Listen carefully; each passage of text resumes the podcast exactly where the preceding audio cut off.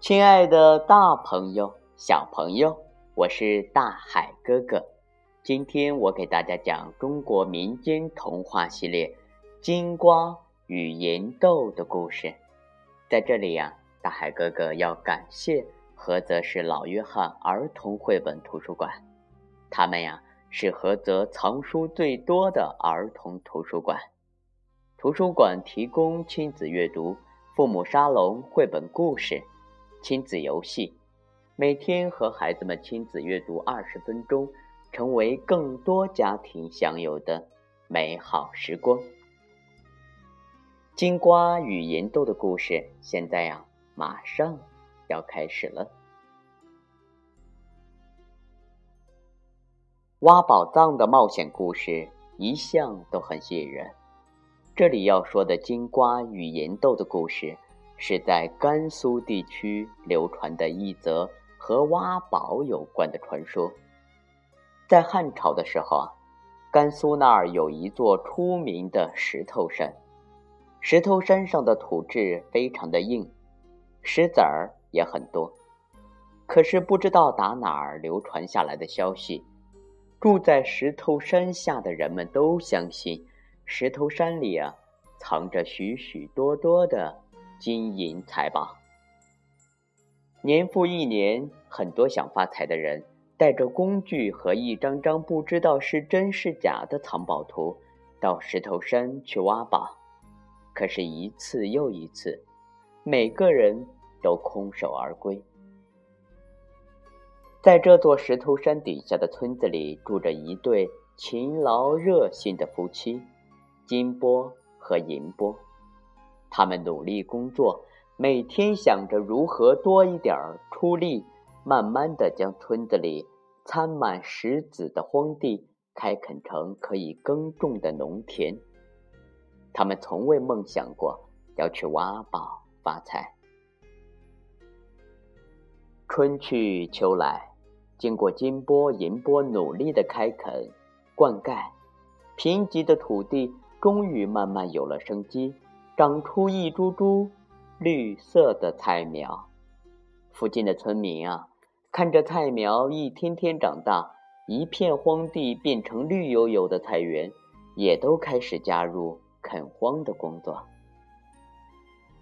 金波和银波便将自己的经验传授给村民，并把他们辛苦培育成功的菜苗和种子毫不吝啬的送给大家。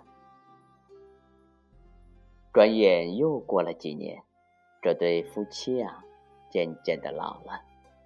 他们菜园的收成虽然越来越丰盛，但是他们却有个遗憾，那就是金波和银波一直没能生育孩子。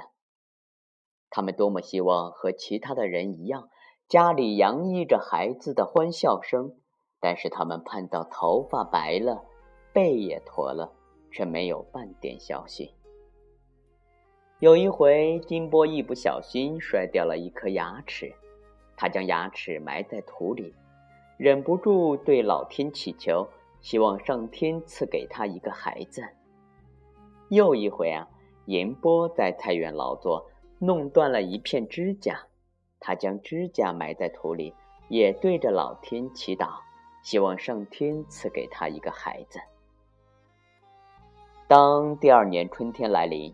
在金波和银波埋牙齿、指甲的地方，奇迹般的长出了一株粉色和一株翠绿的嫩苗。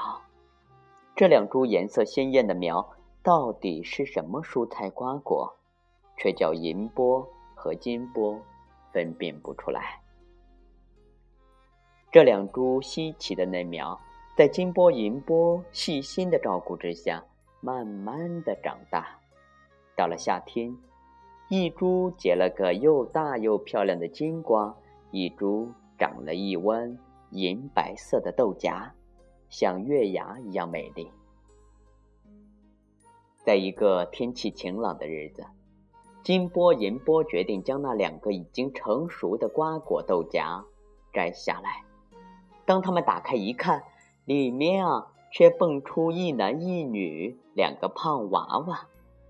金波和银波又惊又喜，连忙将孩子抱回家，并给他们取名叫金瓜和银豆。村子里的人啊，也都认为这是上天送给这对好心夫妻的最好的礼物。金瓜银豆兄妹俩长得活泼可爱，勤劳又孝顺，小小年纪就跟着金波银波下地学种菜，还养了许多的鸡鸭牛羊。不但菜园的收成越来越好，而且他们也和父母亲一样，非常乐于帮助别人。转眼过了几年，原来到处都是荒地的村子。在金波银波一家的带领下，变成了一片片绿油油的良田，长满了茂盛的蔬菜、瓜果和稻子。牛羊家畜也都长得又肥又壮，家家户户啊都以为从此将开始过上好日子了。在金瓜银豆十四岁的那年，他们的地里结了一个大冬瓜。老母鸡也生了一个特大号的蛋，孵出了一只红色的小鸡来。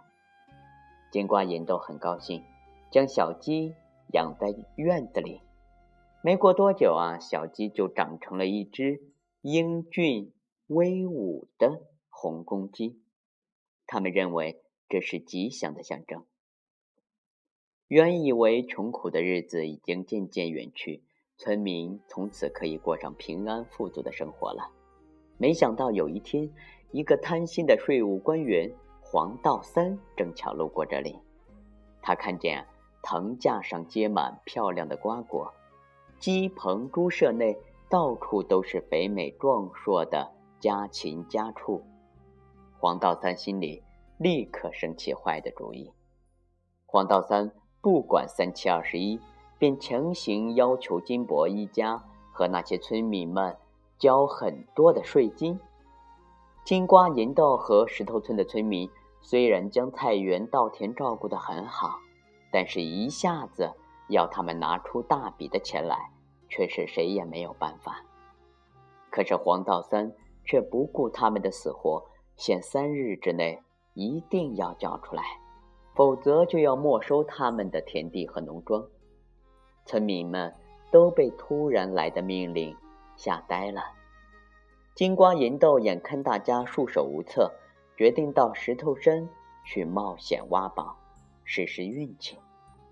他们挖呀挖，挖了一天一夜，终于挖开一个小洞。小洞里有扇铁门，可是任凭他们用尽所有的力气，也打不开来。这时，半空中突然飞来那只红公鸡，哦哦哦！先在石头山上盘旋了几圈，然后一声长啸，再猛然俯冲下来，用它的利爪将铁门开了。铁门虽然被打开了，但是山洞随时有倒下来的危险。就在金瓜银豆仍然不知道该怎么办的时候，远处。滚来了那个大冬瓜，滚到门口，正好撑住洞顶。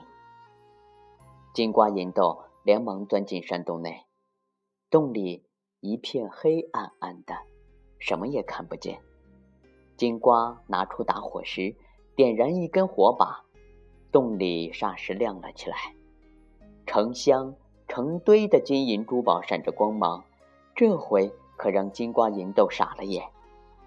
好一会儿，金瓜才回过神来，伸手拿起一个金元宝，掂了掂，说：“嗯，这这是真的金元宝哦。”银豆也拿起一块沉甸甸的金元宝，差点从手中滑落。他用力捧着，然后冷静地对金瓜说：“嗯，哥哥，这些金银财宝原本不属于我们。”既然老天让红公鸡和大冬瓜帮助我们打开这个山洞，就是同情我们，要助我们渡过难关，所以呀，我们只取我们需要的分，其他的还是留在这里给别的需要帮助的人吧。听银豆这么说，金瓜也十分的赞同，兄妹俩便拿了一些金元宝放进篮子里，算算够交全村人的水金，便赶快走出山洞。等他们一走出来，那个大冬瓜也随着他们滚了出来，红公鸡也砰的一声将洞门又合上了。石头山立刻恢复了原来的样子。金瓜银豆带着大冬瓜和红公鸡，以及一些金银财宝，欢欢喜喜的回家去了。三天的期限很快就到了，黄道三和他的手下准时来到村子里。他相信村民们一定交不出来那么多的税金，便计划要强占他们的田地和农舍。可是。他们没有想到，村民竟然真的凑足了规定的税金。当他看到那些金银财宝，好，嗯，就猜想这个村子里一定有个宝库。于是啊，抓着金波银波老夫妇，逼问他们钱财的来源。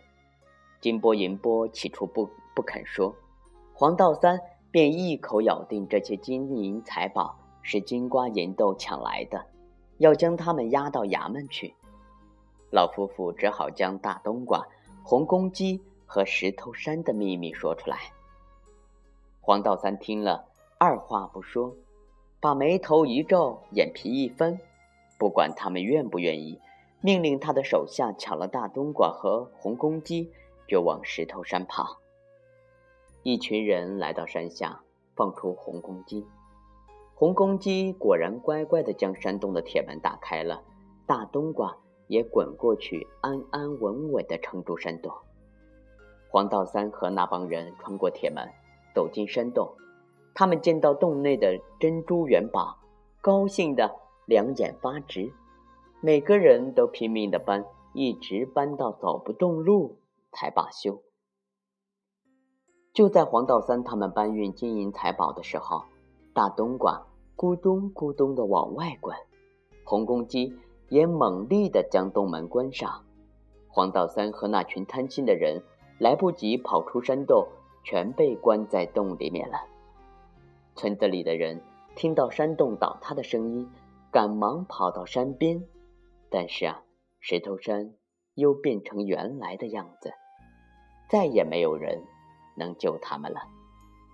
村人们都说这是老天。有意安排的。金瓜银豆抱着大冬瓜和红公鸡，